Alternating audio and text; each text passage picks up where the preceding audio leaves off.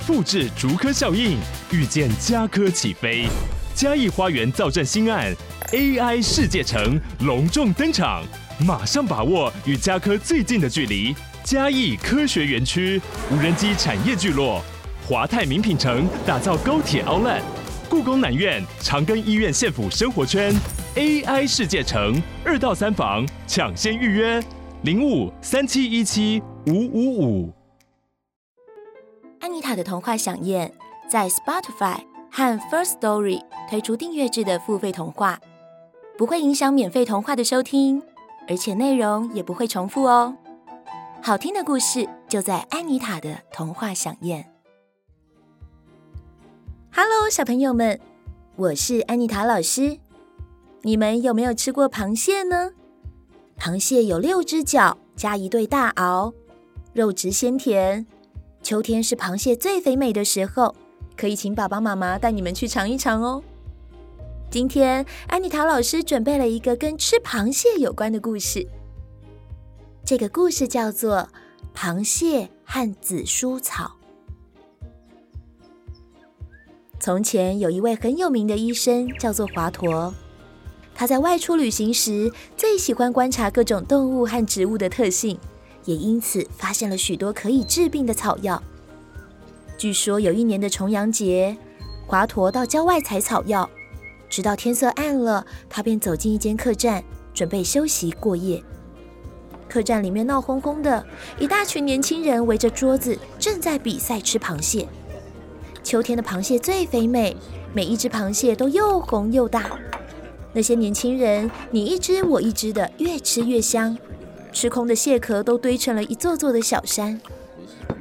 华佗看那些年轻人吃得又猛又起劲，于是上前好心的劝告他们：“年轻人啊，螃蟹吃多了会吃坏肚子的。”而且会伤身体哦。年轻人烦躁的说：“哎呀，去去去，别在这里吓唬人！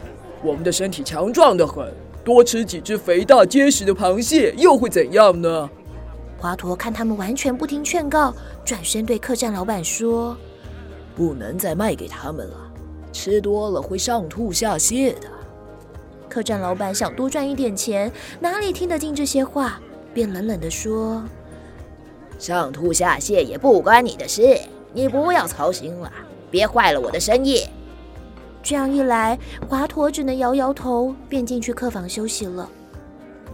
到了大半夜，华佗突然听到外面厅堂传来哀嚎的声音。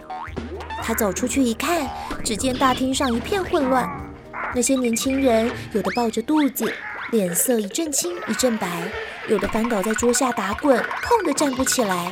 更有的直直躺在地上，动都不能动了。客栈老板站在一旁，紧张地说：“呃呃呃，你们这是怎么啦？”其中一位年轻人勉强撑起身子，有气无力地说：“我，哎，一定是你这里的螃蟹不干净，害我们肚子痛。快去请医生来吧。”老板为难地说。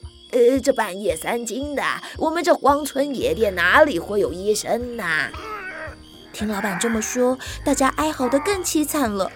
这时候，华佗走过来对那些年轻人说：“我能治你们的病。”年轻人像是看见神仙下凡一样，连忙捧着肚子哀求说。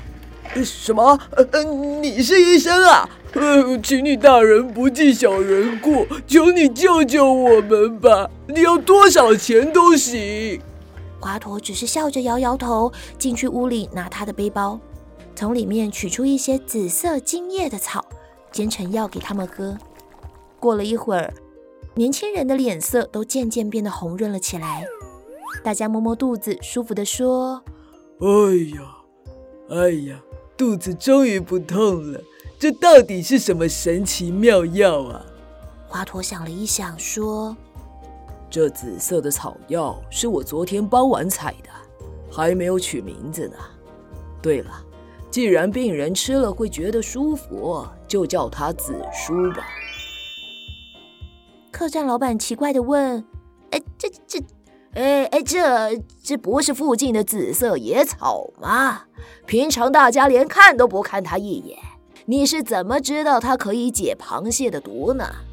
华佗说：“昨天傍晚，我走过河岸，正好发现一只毛皮黑亮的水獭在大口大口的吃一条大鱼，把肚子撑个鼓鼓的。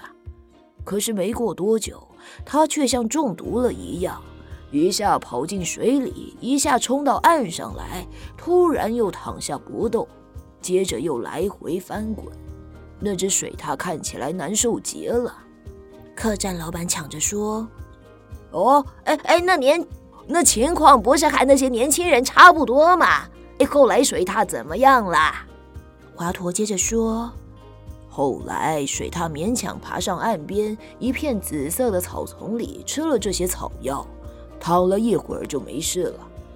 我想，鱼和螃蟹都是海鲜。”刚才那些年轻人也像那只水獭一样，犯了贪吃海鲜的毛病，所以我就用紫苏草来解他们的毒。华佗说完这番话后，又转头对那些年轻人说：“以后可不能再比赛吃螃蟹喽。”呃，不敢了，不敢了，我们下次再也不敢这样了。年轻人又是感激又是惭愧，除了点头说不敢。别的话都说不出来了，而这种紫苏草就是我们日常生活中常常见到的紫苏叶。平常我们只知道它可以拿来做菜，却万万没想到它竟然能够有治疗鱼和螃蟹中毒的神奇妙方呢！各位小朋友们，无论是什么食物，都不要因为太好吃而一口气吃太多，这样可是会吃坏肚子的哦。今天的故事就说到这边，我们下次再见喽，拜拜。